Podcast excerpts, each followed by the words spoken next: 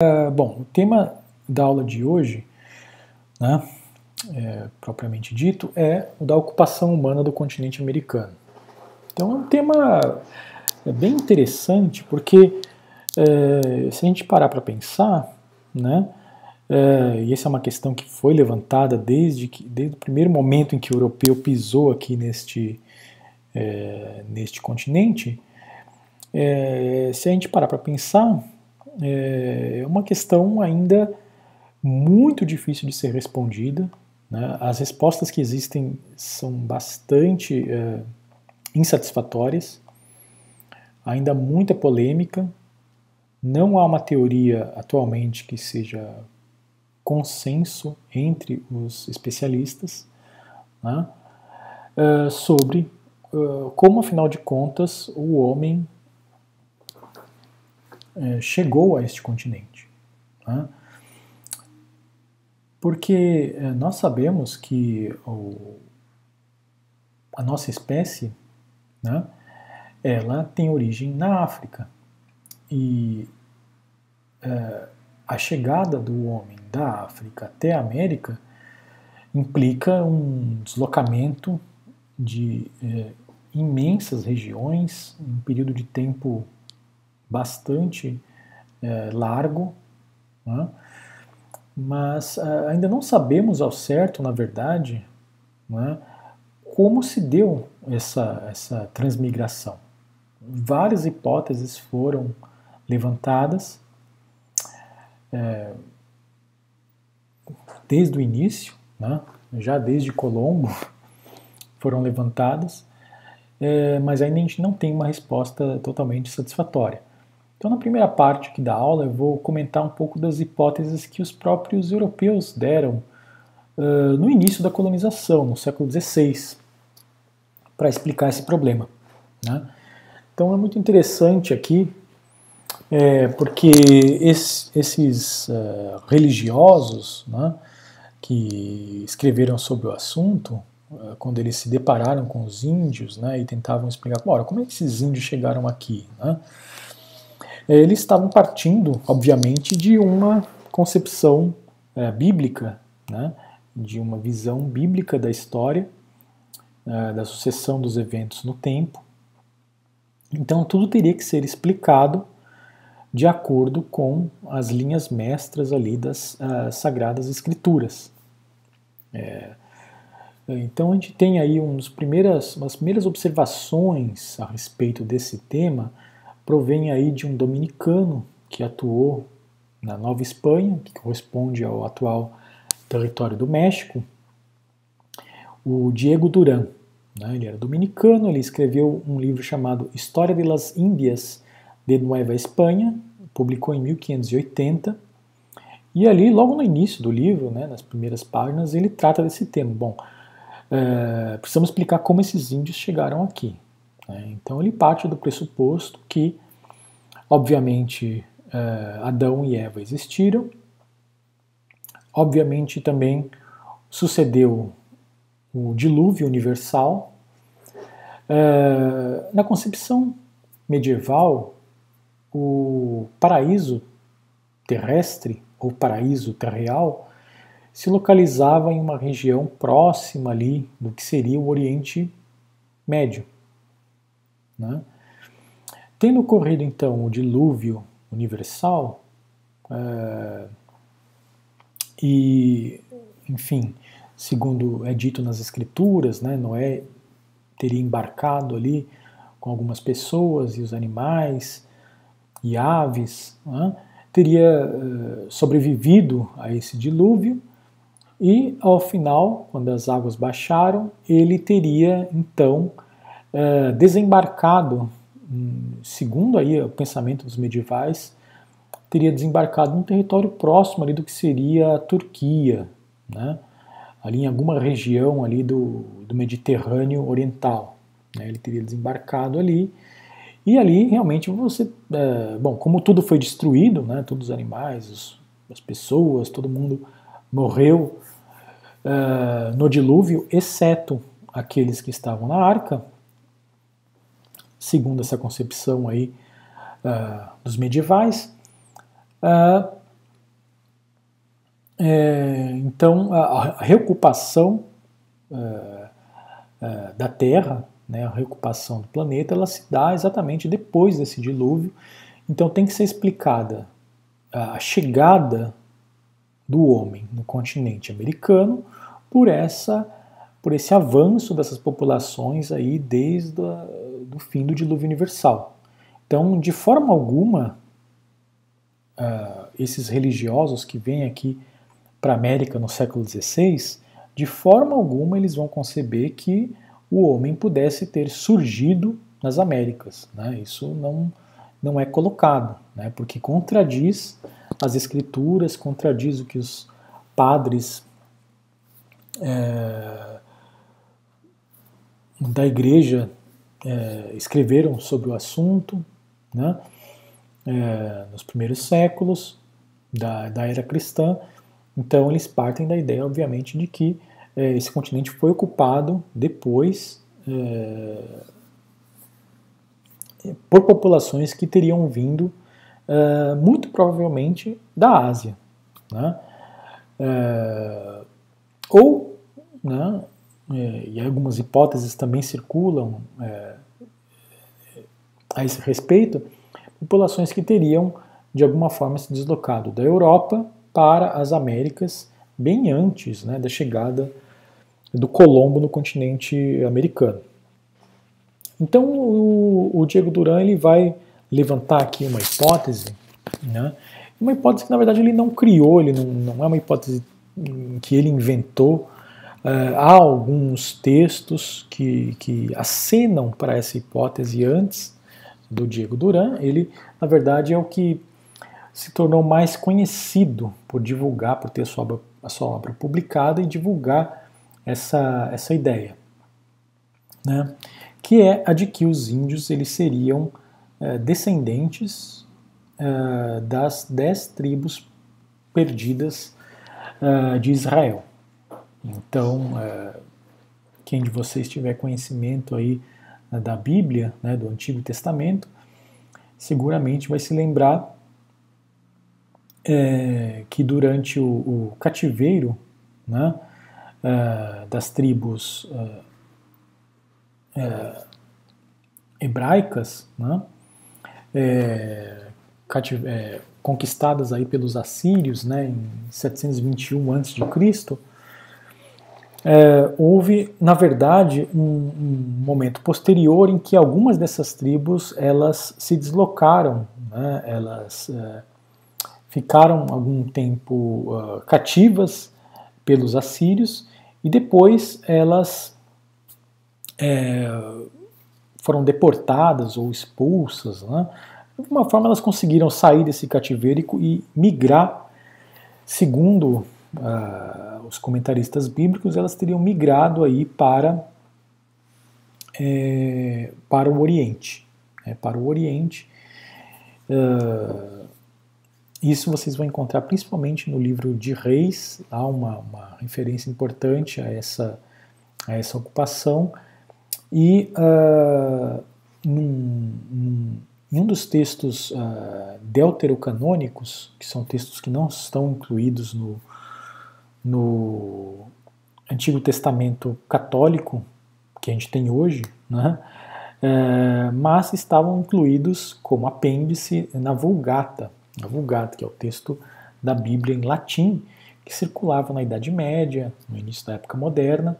Então, é, havia ali alguns textos deuterocanônicos, que são textos ali é, cuja autoridade é, é, é, é reconhecida, mas ela, ela não é considerada no mesmo nível que os demais textos que compõem o cânon da Igreja Católica. Né? Então, um desses textos é o texto, uh, o segundo livro de Esdras. Né? Também aparece com o título de quarto livro de Esdras. Né?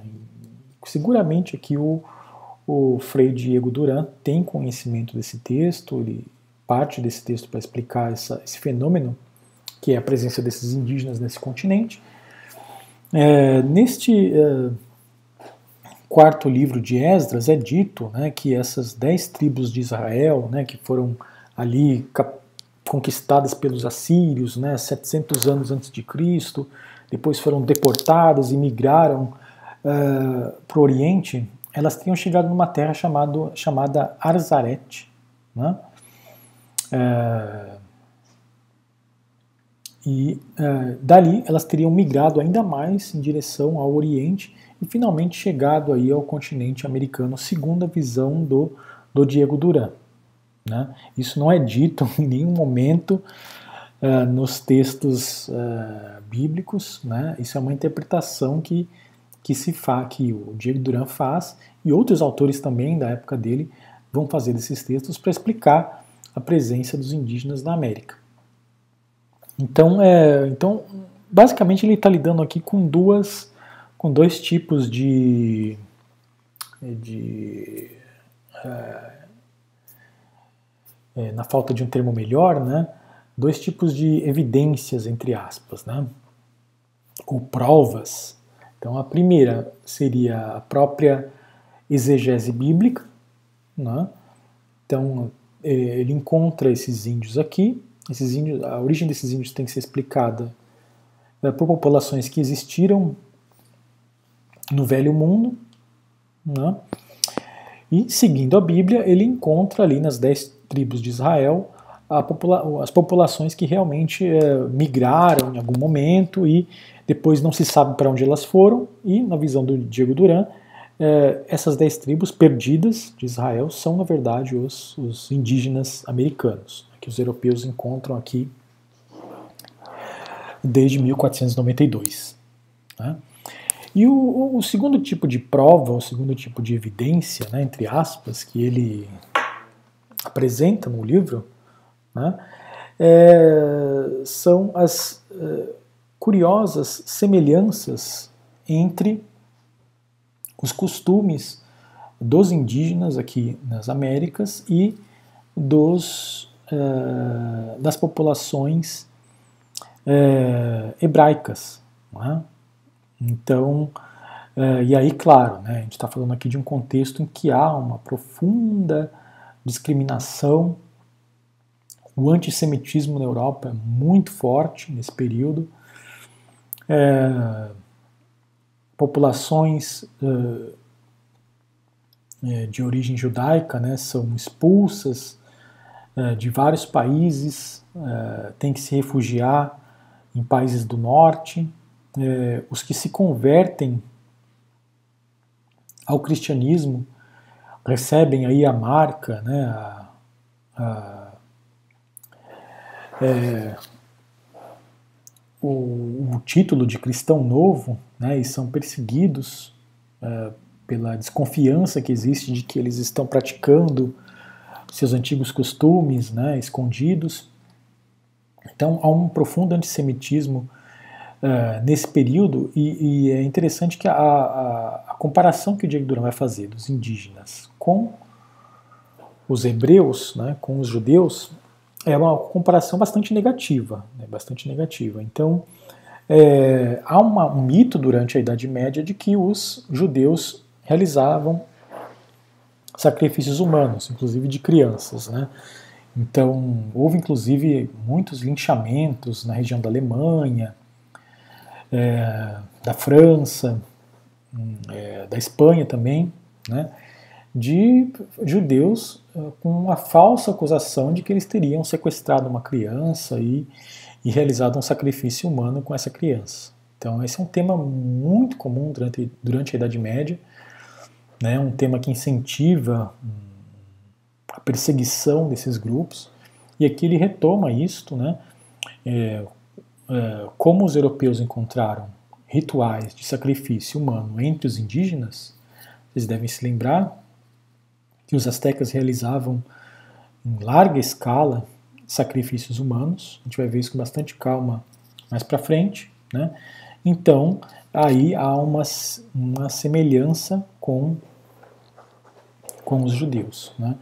Também períodos de jejum periódico, é, poderiam ser similares entre os judeus e os uh, indígenas. Né? É, essa busca por produzir ídolos, né? a gente lembra da passagem do livro do Êxodo, em que é, é, impacientes com a demora é, do Moisés né, é, em trazer as leis, uh, os, os, judeus que fugiram do Egito, eles uh, produziram ídolos uh, de metal precioso para poder adorar, né, já que o, o Deus que guiava aquela fuga não propiciava as coisas que eles desejavam. Né? Então essa ideia de que os judeus estavam sempre em busca, no desespero ali de fabricar um ídolo, isso também é trazido aqui para explicar os vários tipos de imagens, eh, de estátuas, representações em pedra ou mesmo em ouro e outros metais que os indígenas produziam de fato aqui na, na América antes da chegada dos europeus. Né? Então se encontrou muito desses objetos aqui, né? no Peru, no México, na região ali que depois vai dar origem à Colômbia, Venezuela, né? É, na América Central também, né? Guatemala. Então, é, presença de ídolos seria também outro aspecto semelhante e é, é, há também, não, não cheguei a marcar aqui, né? Mas ele também chega a comparar, inclusive, a, a, que os indígenas teriam ter uma semelhança física, né, o traço do nariz, etc., né, uh, com relação aos, aos, aos é, judeus. Né. É, outros autores dessa época vão, vão encontrar algumas semelhanças entre os vocábulos das línguas ali do México e a língua hebraica. Então, é tudo para tentar explicar, para tentar encontrar alguma correlação entre o indígena e o, e o judeu. Ora, se nessa época havia uma, uma visão extremamente negativa do judeu e também do cristão novo, né, atrelar o indígena ao judeu faz com que o indígena seja é, mais propenso a ser submetido a formas de trabalho compulsório como aquelas que os espanhóis de fato vão implantar nas Américas. Né? Então, esse é um aspecto bastante importante, é, porque é, essas discussões que o Diego Duran faz não são somente especulativas, né? elas são de alguma maneira uma tentativa de é, explicar ou de justificar é, não só a derrota dos indígenas na conquista, mas a rápida submissão né, a subordinação dessas populações a sistemas de trabalho é, bastante coercitivos, né, bastante coercitivos. Os espanhóis eles é, demoram um pouco, mas eles proíbem, né, de fato, ainda no, no século XVI vão, vão, aparecer algumas cédulas, algumas, alguns decretos reais a respeito disso. Eles a, proíbem a escravidão indígena Uh, mas uh, os sistemas de trabalho vigentes, né, a partir daí, vão continuar bastante marcados pela compulsão, ou seja, pela obrigatoriedade né, e pela baixa remuneração. A gente vai ver isso com calma nas aulas posteriores, né, mas a compulsão, o caráter compulsório, ou seja, o sujeito tem que ir realizar esse trabalho, senão ele vai sofrer as consequências legais disso, né? vai sofrer algum tipo de punição física, encarceramento, desterro. Né? É, é, então é um aspecto bastante importante aí dessa, é, dessas formas de trabalho. Né? E por outro lado, é, a baixa remuneração. Né? Principalmente no Peru, e no México, em que o que é produzido ali é metal precioso, ou seja, o valor em si mesmo, né, o valor de troca. Se produz o próprio valor. Então nada é, é, vale mais do que o próprio valor, que é o, o valor, é, o dinheiro. Né?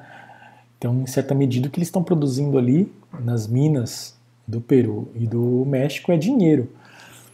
E é interessante que produzindo uh, prata, né, e em menor grau também ouro, né, esses indígenas sejam tão mal remunerados. Né? A remuneração realmente é pífia, mal dá para subsistência, mas isso é um tema que a gente vai ver uh, mais para frente.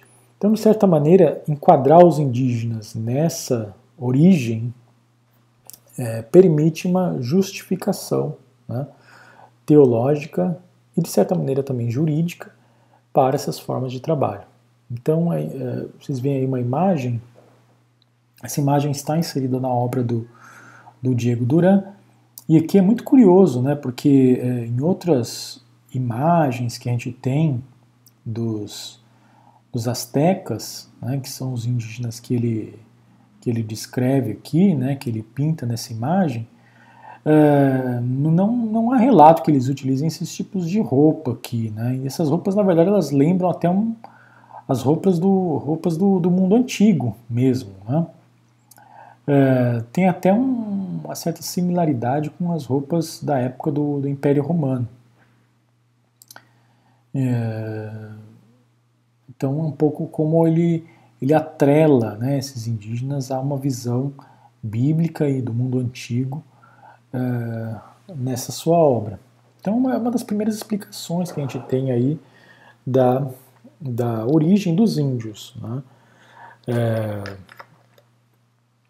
dez anos depois, a gente conta aí com uma, com uma obra uh, publicada na Espanha por um jesuíta chamado José de Acosta, uma obra intitulada História Natural e Moral de las Índias, em que este tema, o tema da origem dos índios, também vai ser, vai ser discutido.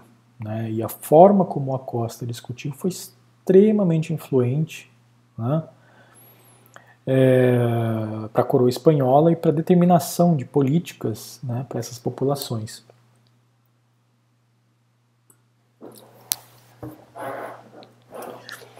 Bom, é,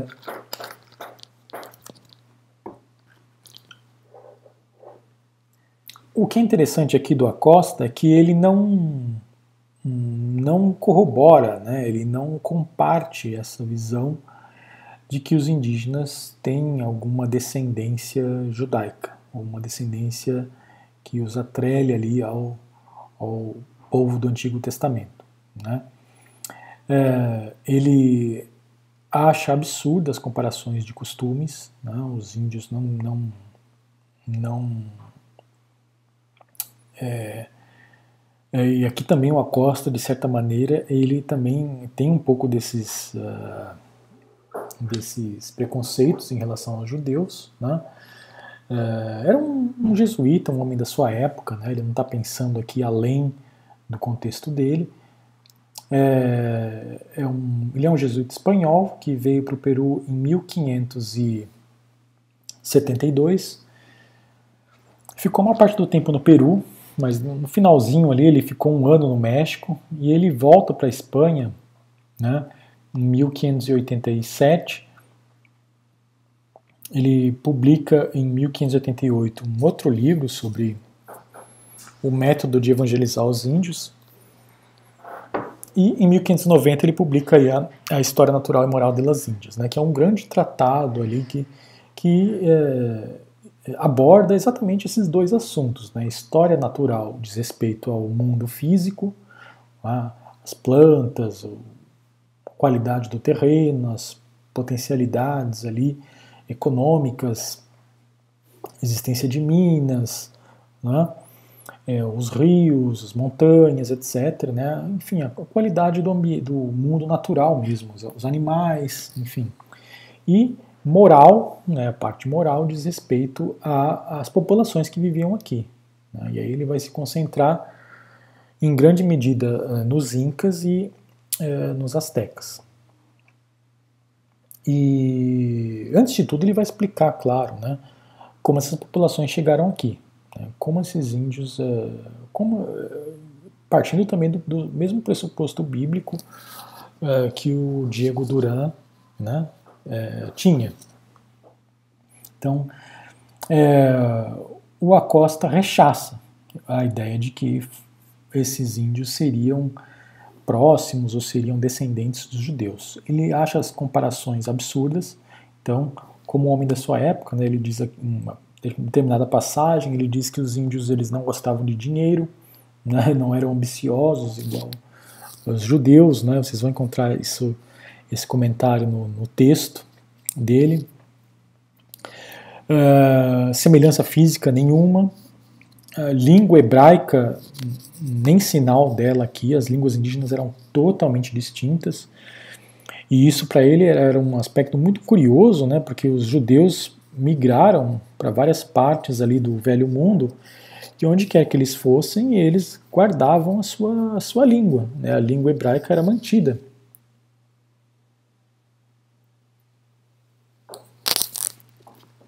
Uh, mas na América não. Na América, se, se os indígenas eram judeus, descendentes dos judeus, então eles esqueceram aí a sua língua, né? o que é uma coisa um pouco estranha. Então a Costa uh, rechaça essa possibilidade. Né? É, uh, então, mas ele, curiosamente, né, ele avança no, no, no assunto, né, partindo ainda de uma especulação bíblica, considerando também a ideia de que Uh, houve o dilúvio universal, obviamente, né? então Noé desembarcou ali perto da Turquia, então houve um repo, repovoamento ali da, do velho mundo. Então, uh, repovoamento não só de homens, mas também de animais. Então, necessariamente, todos os animais, todos os homens, os pássaros, né, que existiam, os seres vivos que existiam aqui no continente americano, eles teriam que ter vindo é, do velho mundo, em algum momento. Então, aqui está dito, né?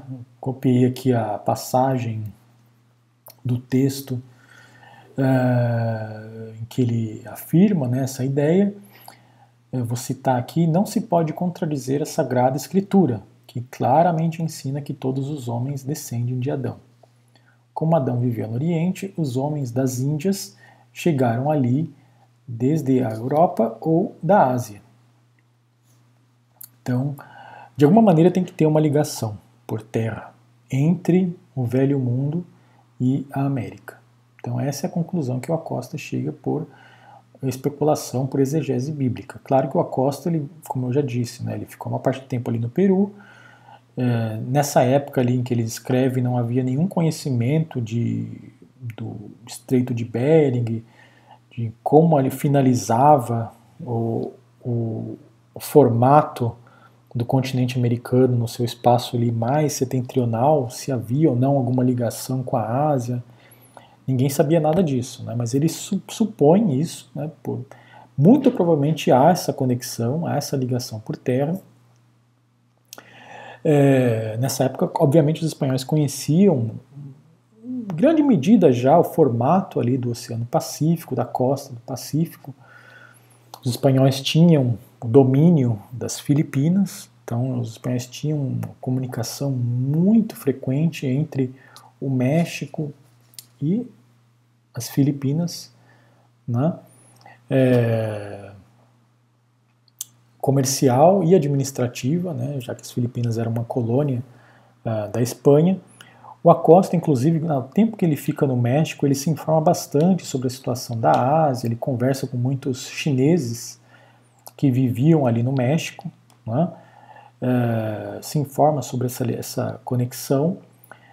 É, então, ele, ele é, nessa obra, né, em que ele sintetiza essa sua experiência na América, ele acaba conven saindo convencido de que realmente existe uma conexão por terra ou um, uma região em que os dois continentes se aproximam tanto que torna possível a passagem é, de seres humanos e também de animais de um continente para outro. Né?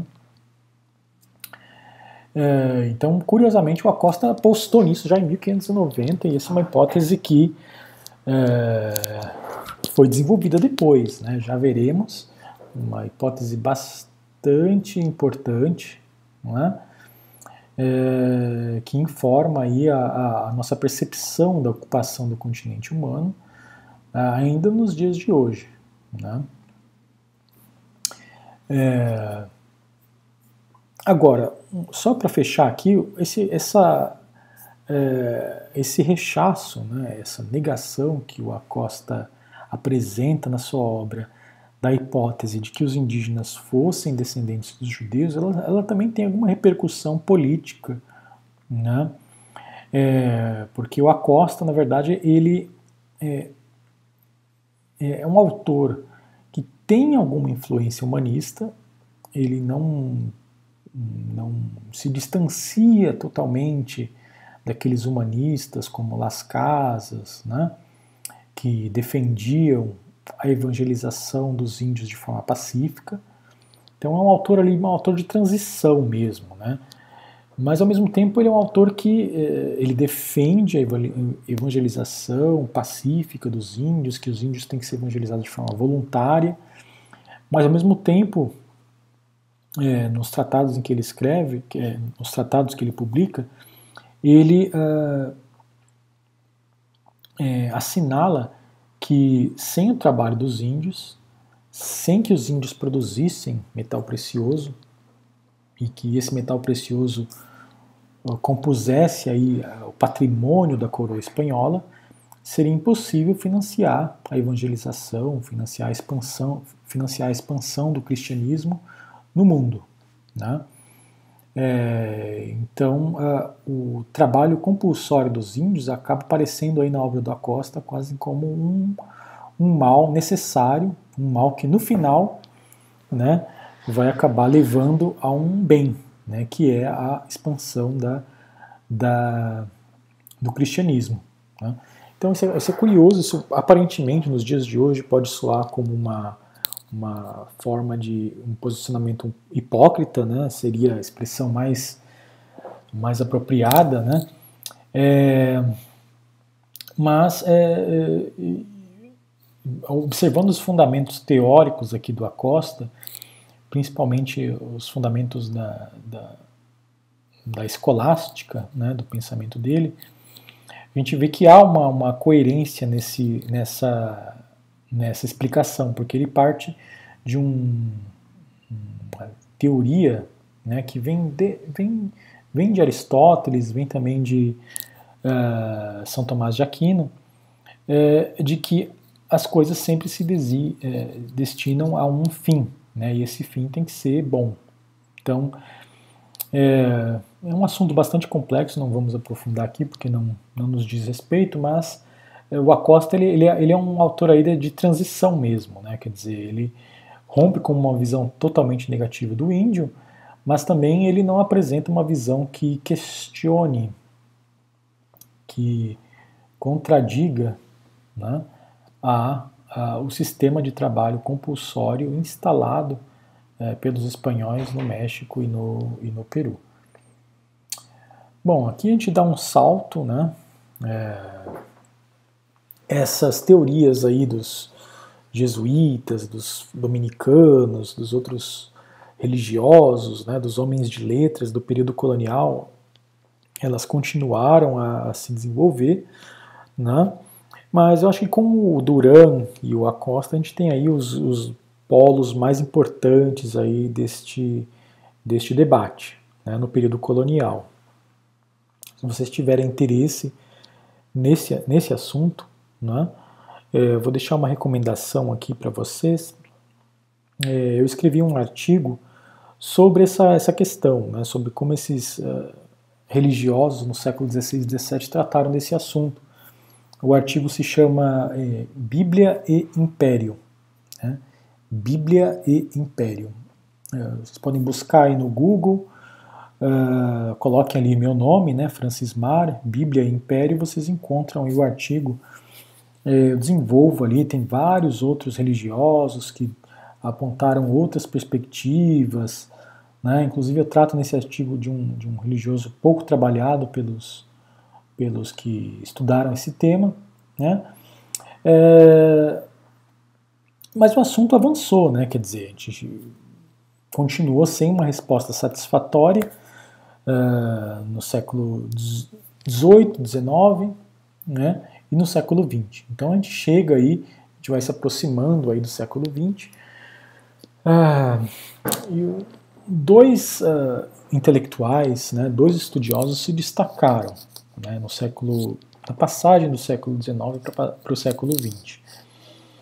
Um, uh, uh, esses intelectuais são o Florencio Amenguino, né, Florencio Amenguino, que é um argentino, né, uh, e um alemão chamado Alles Hardlicka.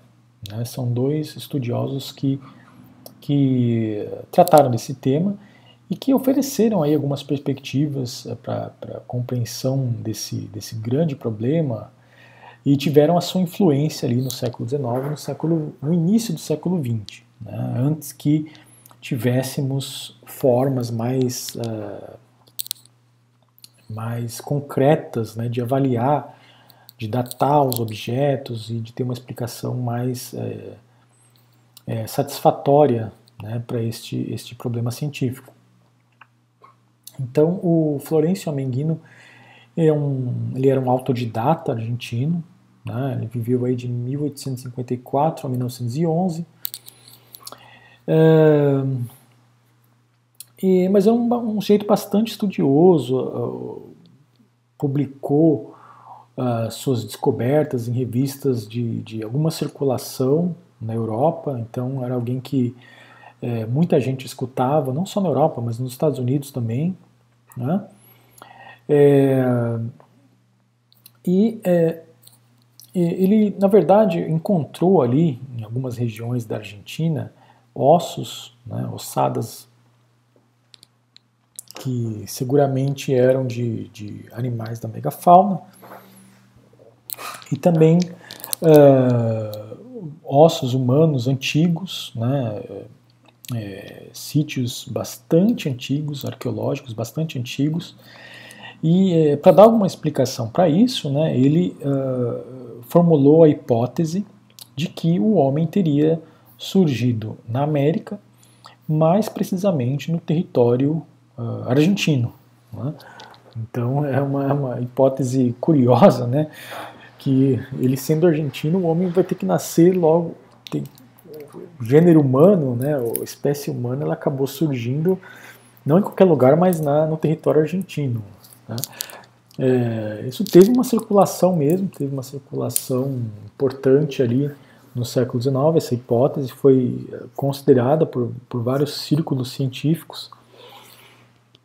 É, não apenas porque, enfim, ele buscou ali uma origem, né, mas porque ele, ele trabalhou com a ideia de que, enfim, outros também estavam trabalhando nessa época, que é a ideia da é, monogenista, né, que é a concepção monogenista da origem do gênero humano, ou seja, a de que uh, as várias diferenças que a gente verifica né, na aparência de alguns grupos humanos, né, asiáticos, africanos, europeus, etc., né, indígenas, americanos. É, nessa época, no século XIX, alguns chegaram a formular a ideia, de que, que é uma, um, de certa maneira, uma concepção é, proto-racista ou racista mesmo, de que existi, existiriam vários gêneros é, humanos distintos e que esses gêneros humanos teriam origem diferente, né? seriam quase como espécies distintas. Então, eh, muita gente se contrapunha nessa época a essas ideias de uma é, de que uh, pudesse ocorrer uma, uma origem poligênica ou poligenista né, do, da espécie humana. Então, por essa, por essa razão, a, a teoria do, do Florencio Ameghino teve uma certa repercussão, porque ele, ele falava, não, não podemos aceitar a ideia de que é, o homem teria surgido de forma independente em vários lugares ao mesmo tempo, né, ou em períodos distintos. Não, isso é impossível. O homem surgiu em um lugar apenas e deste lugar ele migrou é, para os outros continentes. Então, a hipótese do, do Ameghino é de que a origem foi na, na Argentina, né? e dali o homem passou para o restante das Américas, para a Ásia e assim por diante. Né? É, a teoria poligênica, é, por suas implicações racistas, né, ela teve uma, uma certa circulação nos Estados Unidos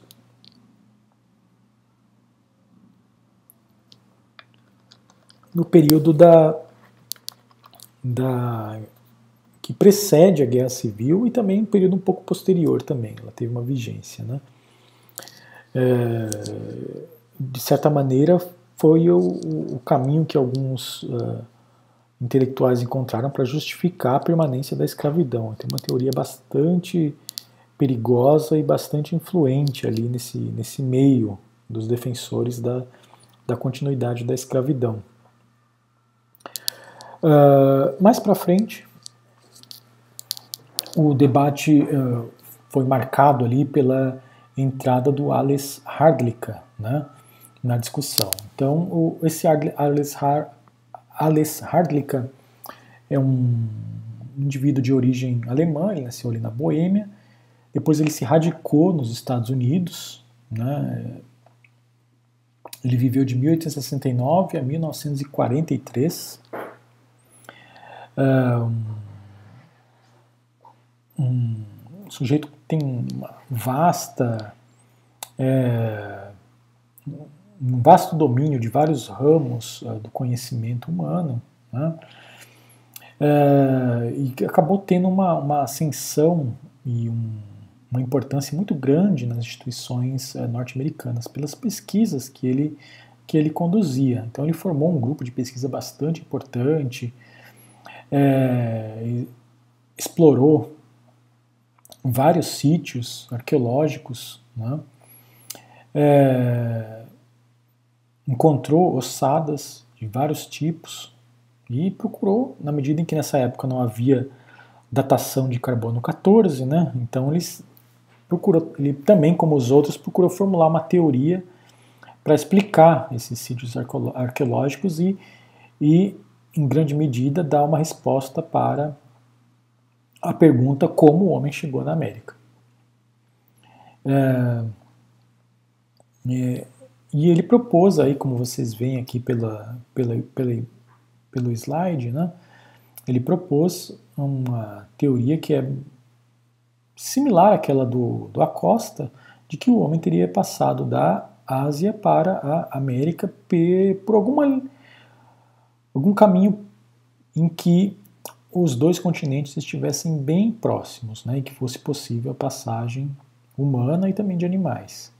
Então, é, ele defende que essa foi realmente a rota de chegada do homem nas Américas. Ele rechaça, né, nos seus escritos, rechaça completamente a possibilidade levantada lá pelo Florencio Amiguino, né, enfim, considerou, na verdade, absurda essa, essa possibilidade, pela própria comparação, né, pela antiguidade é, dos sítios arqueológicos existentes no Velho Mundo, seria impossível né, dar uma, uma, explicação com base na ideia de que o homem teria surgido é, na América. É,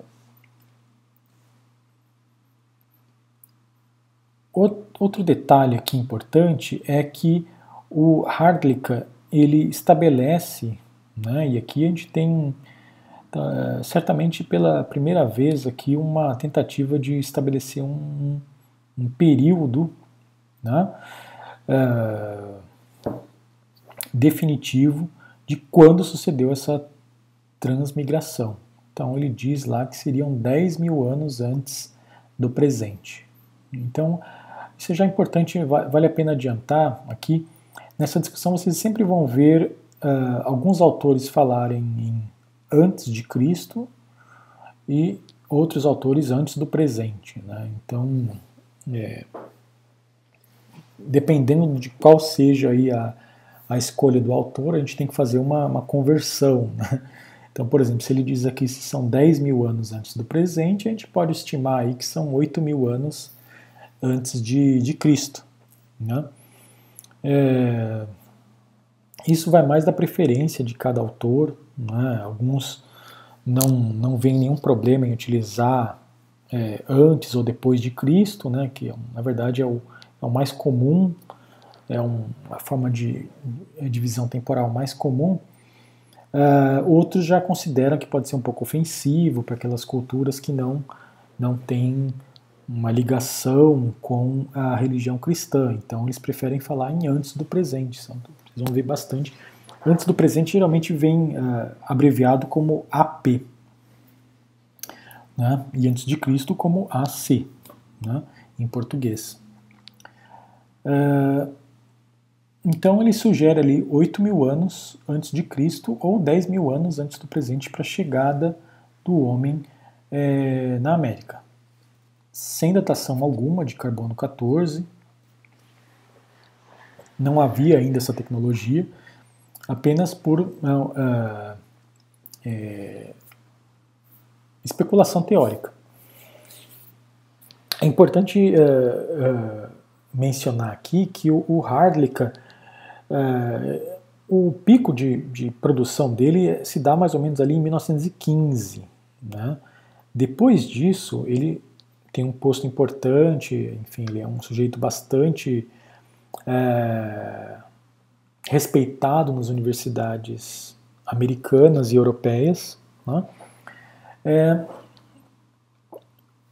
mas é, depois de 1915, várias descobertas começam a questionar essa datação que ele faz é, da chegada do homem na América. Então vão começar a aparecer sítios mais antigos, que certamente são mais antigos, e ele a todo momento vai contra-atacar, vai questionar, vai tentar derrubar essas outras teorias que vão surgindo contra a teoria que ele levantou. Então esse final da carreira dele foi bastante uh, conturbado, né, porque ele se envolveu em várias polêmicas e tentou abafar, né, de alguma maneira, né, tentou é, limitar a difusão de estudos que questionassem a proposta que ele é, apresentou.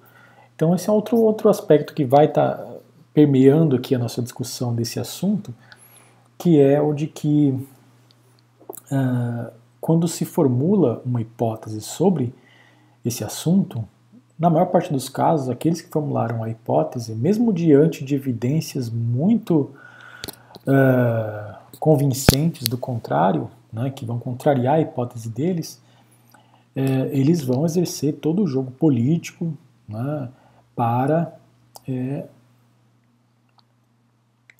repelir essas novas descobertas, essas novas abordagens. Então, é, é muito interessante esse tema, não só pelo próprio assunto, né, que é já de, de si mesmo ele já é fascinante, mas também porque ele deixa uma lição muito importante de como a ciência, na ciência, é, está muito presente a, a, o conflito, né, político e até, de certa maneira, territorial entre os próprios cientistas. Né? Aqueles que fazem a sua carreira em cima de uma hipótese, quando aparecem outros que questionam aquela hipótese e, e derrubam o castelo de cartas, né?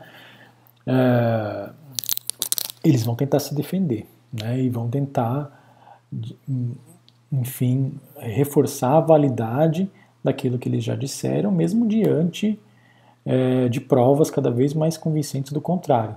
Né? Isso é uma constante aqui nesse, nesse tema, e de certa maneira a gente pode dizer até que é um dos fatores que é, bloqueiam o avanço né, da, uh, uh, de um conhecimento, de um, do conhecimento mais concreto e mais uh, abrangente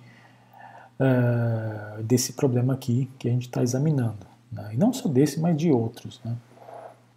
Então, mais para frente, ali nas vésperas do fim da Segunda Guerra Mundial, um etnólogo francês chamado Paul Rivet também apresentou sua contribuição a essa discussão da origem dos ameríndios. Né? Uh, Paul Rivet é um, um, um pesquisador né, da área de antropologia, de etnologia, uma extensa produção, né, que vai desde a linguística, da antropologia comparada, sujeito de uma erudição incrível, uma enorme influência no campo acadêmico francês nessa época. Ele viveu de 1876 a 1958, tem uma vasta obra. E esse livro em concreto aqui, publicado em 1943, As Origens do Homem Americano, né, teve uma grande influência no, no debate, né, uma grande influência no debate. É, não tanto pela é, eventual descoberta de alguma coisa assim que não. Né? Na verdade, o que, o que mais uh, destacou esse trabalho foi a, a, quantidade de dados comparativos que ele apresentou. Né? Então, ele vai comparar dados de várias disciplinas diferentes para tentar chegar a uma explicação, a uma teoria da chegada do homem na, na América. Então ele vai uh, fazer estudos uh, craniométricos, ou seja, de medida do crânio, vai uh, avaliar os estudos de grupo sanguíneo existentes nessa época, né, eram estudos bem precários, né, mas mesmo assim ele chega aí a um, a um predomínio de um tipo específico sanguíneo na população ameríndia, que corresponde em grande medida ao tipo sanguíneo das populações da Oceania e da Polinésia. Né? Uh, e dados uh, etnográficos, né? então semelhanças entre costumes, entre objetos, uh, entre instituições. Então ele vai ver que há redes, mantas de pele, e certos tipos de armas que são comuns, principalmente na América do Sul e na Oceania e na Polinésia. Então ele levanta a hipótese de uma origem é, é, múltipla, né? uma origem que não seria de apenas uma única leva de população, mas que seria de várias levas que teriam passado por vários locais distintos. Né? Então, é uma teoria de origem múltipla do homem uh, americano. Então, ele teria, na visão do, do Paul Rivet, a partir de 6 mil anos antes do presente, né? então ele dá uma datação dele que já é bem recente, né? isso aqui dá 4 mil anos antes de Cristo. Então o homem começou a passar é, pela Sibéria e pelo Alasca, né, da Ásia a, a, ao continente americano, e também começou a passar é, pela Oceania e pela Polinésia, por meio de embarcações, até a América do Sul. Né. O, o, grande é, é elemento no, de novidade aqui é realmente essa, essa é, subhipótese dele de que o, a, a, os indígenas da América do Sul são descendentes dos polinésios. Né? Então ele até chega a verificar que há vocábulos semelhantes entre os grupos indígenas da Patagônia e de algumas, alguns grupos aí da, da Oceania. Né? Então, é, isso para ele seriam um, um, elementos que, te, que poderiam comprovar a a filiação desses dois grupos. Né? então, essa hipótese teve aí uma certa, uma certa circulação. Né? É, a gente vai ver mais para frente. Hoje em dia, como o, o terreno está bastante confuso na discussão desse, desse tópico, né, da origem dos índios, essa teoria do Porrivela ganhou uma nova, um novo respiro né, nos, nas últimas décadas, tem sido revisitada aí por alguns estudiosos é, diante da confusão e da falta de uma, de uma teoria abrangente para explicar realmente esse tema nos dias de hoje.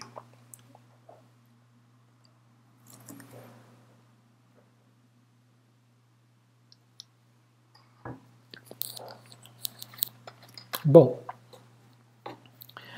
é, tudo começou a mudar, na verdade, né, antes da, da publicação da obra do Paul Rivet. Né? O movimento já estava acontecendo ali nos Estados Unidos, né? algumas descobertas é, já estavam causando uma grande perplexidade, né? e as teorias fundadas nessas descobertas, elas vão acabar tendo uma, uma reverberação depois aí da, da publicação do, do estudo do Paul Rivet. Né? É, então ele não chegou a ser diretamente influenciado pela, por essas descobertas. Vai se formar então, a partir desses descobrimentos aqui, que a gente vai tratar agora, uma teoria que vai ser a teoria mais abrangente, a mais importante, a mais influente para explicar a origem do homem americano. Né? Então é a teoria chamada teoria Clovis. Então como é que aconteceu isso aqui? Né? É, 1922, 1927, né? em vários momentos aqui entre essas duas datas, depois, é, posteriormente, se encontrou ainda mais objetos, né? 1929 também, é, na região de Folsom, no Novo México, e no, na região de Clovis, né?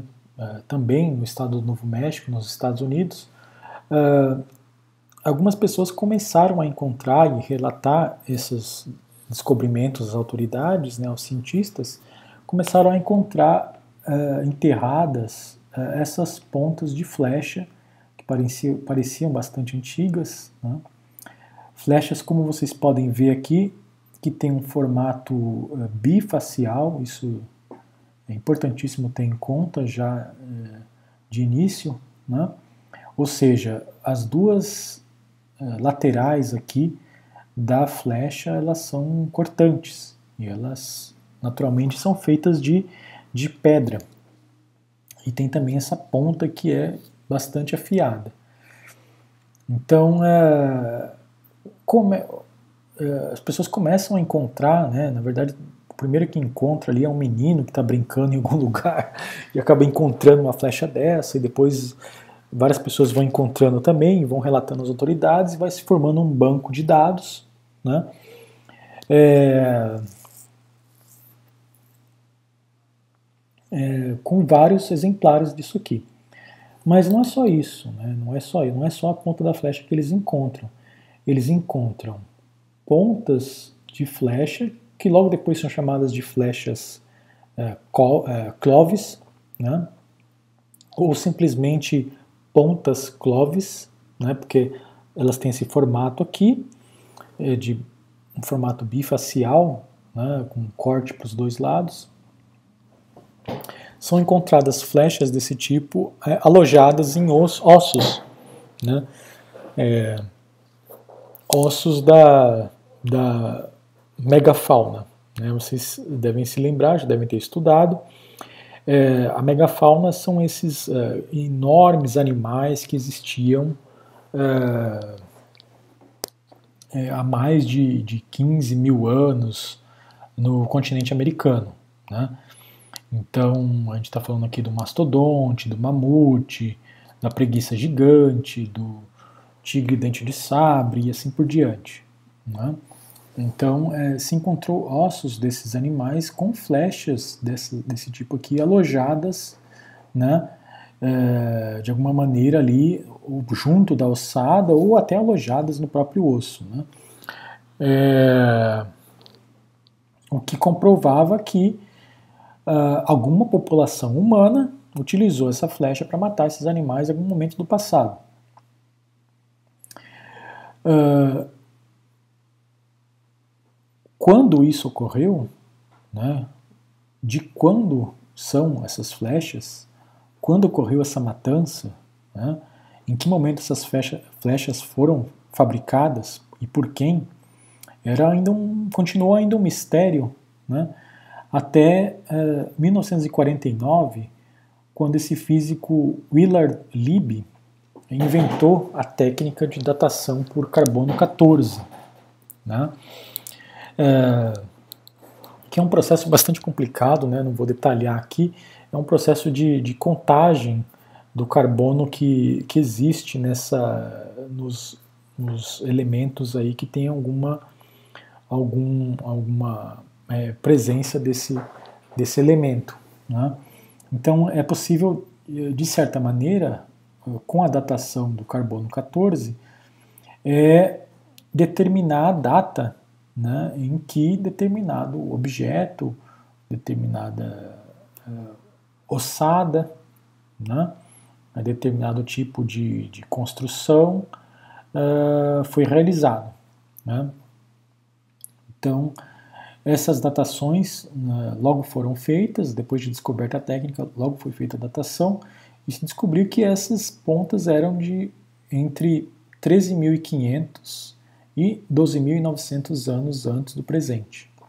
Então, período ali determinado, é, bem anterior às hipóteses levantadas pelo Amiguino, pelo Hardlicka, né, pelo Paul Rivet, e que é, exigia aí de alguém, de algum especialista, uma hipótese para explicar como aquela população chegou ali, é, como integrar isso na, numa visão mais ampla da chegada do homem nas Américas. E o responsável por essa sistematização, por essa grande teoria unificadora que explicasse a chegada do, do homem nas Américas, foi é, esse estudioso chamado C. Vance Hines, né? é, que é, apresentou os resultados da sua pesquisa em 1964. Né? É, nessa época ele estava ligado à Universidade do Arizona, nos Estados Unidos, é um professor bastante respeitado. Ele uh, sistematizou todas as descobertas de pontas, cloves e de ossadas de megafauna existentes no território americano é, e formulou a hipótese uma hipótese explicativa da chegada do homem nas Américas com base nesses dados. Então a hipótese dele é bastante é, influente, né? Em alguns ciclos é, ela é ainda considerada a única hipótese válida né? para alguns pesquisadores, é a única hipótese que tem ainda algum respaldo. É, para vocês terem uma ideia da influência que teve esse, esse estudo. Então ele defende o seguinte: é, vocês sabem que é, entre 75 mil e 15 mil anos antes do presente, ah, os polos do planeta ah, é, eram ah, mais extensos. Né? O planeta era mais frio, a, a região polar, as placas de gelo, cobriam muito mais do que uh, cobrem hoje a superfície do planeta. Então elas adentravam em boa parte do, dos continentes. E se vocês veem aqui por esse mapa, há uma enorme placa de gelo cobrindo ali que seria parte do território do atual Canadá e até também parte do, dos Estados Unidos. Né? O, o planeta Terra era bem mais frio nesse período é, no entanto, essa chamada glaciação Wisconsin, no período entre 75 mil e 15 mil anos antes do presente, ela estava começando a, a perder fôlego, ela estava começando a perder força, estava começando a, a retroceder e permitir, em alguns momentos, né, ou seja, em alguns períodos em algumas centenas de anos ou em alguns milhares de anos, houve períodos em que é, essa glaciação ela retrocedeu bastante, na verdade, e permitiu que uh, um corredor de terra livre de gelo né, ligasse o território da Ásia ao território uh, americano. Né, e permitiu também, segundo a visão do Vance Hines, a passagem de populações humanas e mesmo de animais de um continente a outro. É, claro que houve períodos depois em que o clima voltou a condições próximas às anteriores e esse corredor acabou se fechando novamente.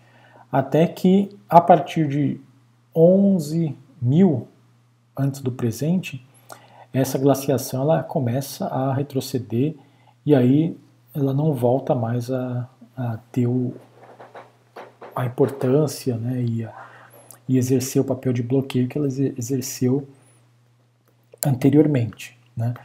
Seja como for, houve, na visão do Vance Hines, né, uma abertura dessa placa de gelo entre 41 mil e 33 mil antes do presente.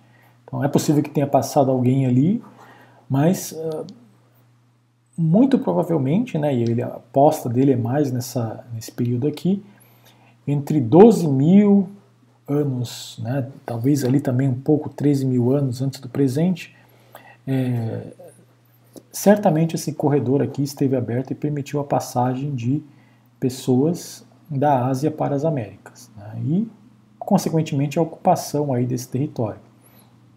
Isso é coerente com a datação das pontas de flecha, né, que como vocês viram lá, tem de 12 a 13 mil anos. Essas pontas de flecha foram utilizadas para matar os animais de megafauna que existiam aqui na, na América. Né. Vocês veem aqui que são vários os sítios. Então é, é uma hipótese que ela é formulada é, pela primeira vez com elementos muito concretos, muito do que, que na ciência a gente chama de evidência dura, né?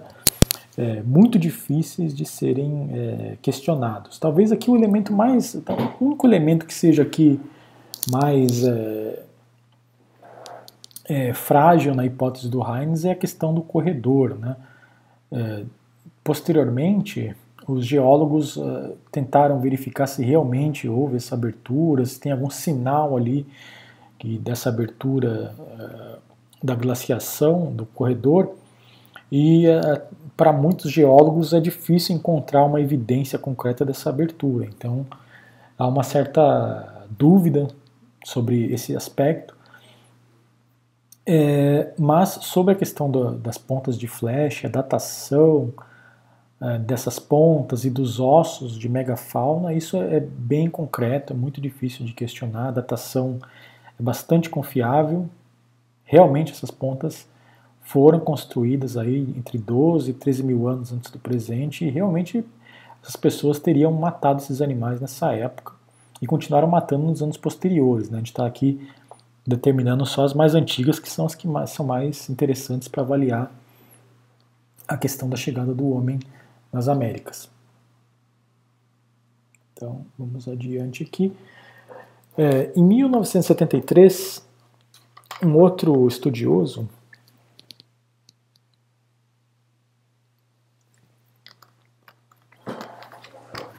o Paul S. Martin, é, formulou uma, uma hipótese a partir da contribuição do Sivan Serraines. Né? Então, na verdade, aqui é uma, é uma, é uma hipótese acessória, né? ele não contradiz o que o, o Van Serraines havia dito, na verdade, ele parte daquela, daquele modelo do Van Serraines e tenta explicar outras coisas que também ocorreram no continente americano naquele período e que são do nosso interesse para compreender a história do continente americano.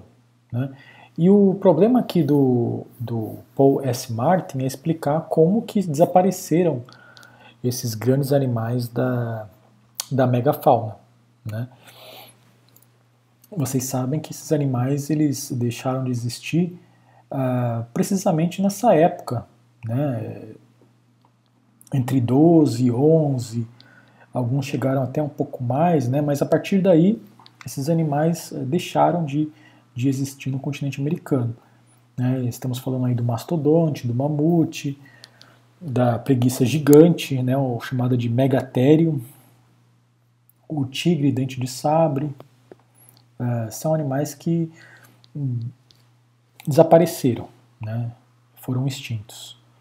Um interessante que uh, um animal que pertencia à megafauna, que existia desde aquela época, né, existia muitos milhares de anos e que sobreviveu a esse, a esse desaparecimento e existe até hoje é o, o bisão. Né?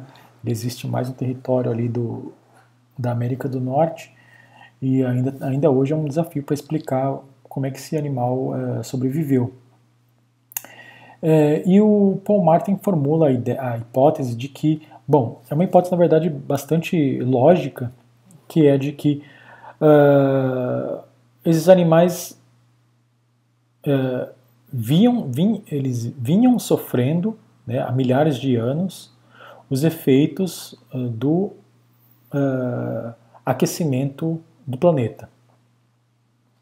Já há, mais, há 70 mil anos que o planeta vinha aquecendo, né? há 70 milhões, mil anos o planeta vinha aquecendo, esses animais continuavam ali, sobrevivendo a esse aquecimento, sobreviveram inclusive à abertura do corredor de gelo, né? É, mas é, qual foi então a grande novidade? Né? Por que, que, que mudou, já que eles estavam sobrevivendo ao aquecimento, o que, que teria mudado é, que é, pode ter levado a, ao desaparecimento desses animais? E aí o, o Paul S. Martin é, defende que o único elemento novo né, foi a presença dos seres humanos. Né? Ou seja, como os seres humanos entraram no continente entre 13 e 12 mil anos antes do presente, e eles eram a única coisa nova, né? Uh, e esses uh, seres humanos comprovadamente utilizavam essas pontas de flecha para caçar esses animais, então é muito provável que os seres humanos tenham extinto esses animais, tenham destruído essa megafauna, uh, muito provavelmente para se alimentar uh, desses animais. Então teriam levado ao desaparecimento completo desse, uh, desses vários, dessas várias espécies. Agora, um dos problemas, tem dois problemas aí né, na, na hipótese do, do, do, Paul S. Martin. A primeira, o primeiro é que o, o tigre dente de sabre, que vocês veem aí na foto, ele é, os, as, muito raramente a gente encontra aqui uma ponta de flecha uh, próxima a um, a um, a um fóssil, né, uma ossada de tigre de dente de sabre. Então, é quase certo que os seres humanos é, não caçavam esse animal. Né, não, não é um animal que consegue se defender muito bem, né, é um animal bastante hostil, e os seres humanos não aparentemente não tinham nenhum interesse em perseguir esse animal e caçar esse animal, porque não tem muita evidência de flechas né, próximas desse animal aqui. Mas esse animal desapareceu, né, então qual que seria a explicação para isso? Por outro lado, o bisão há, há inúmeras evidências de ossadas de bisão com flecha, então os seres humanos caçavam o bisão é, continuamente nesse período aí mais antigo. No entanto, o bisão sobreviveu. Né? Então, é, por essa razão, é muito difícil, né, os, os críticos aí da teoria do Paul S. Martin é, apresentam esse argumento para provar que, bom, então, muito provavelmente, é, esses animais não foram eliminados pela presença humana. Outro fator terá sido mais importante no desaparecimento dessa megafauna. E eles apontam para a hipótese que é a mais aceita, na verdade, né? é mais aceita hoje em dia, que é o do, a do aquecimento global, né? do aquecimento do planeta, a retirada, né? o, o retrocesso dessas placas de gelo é, vão tornando o clima cada vez mais difícil, cada vez mais inóspito uh, para esses animais que estavam acostumados a um clima mais, mais frio. Né? Então, eles, uh, por essa grande mudança do ecossistema, eles acabaram desaparecendo. Né?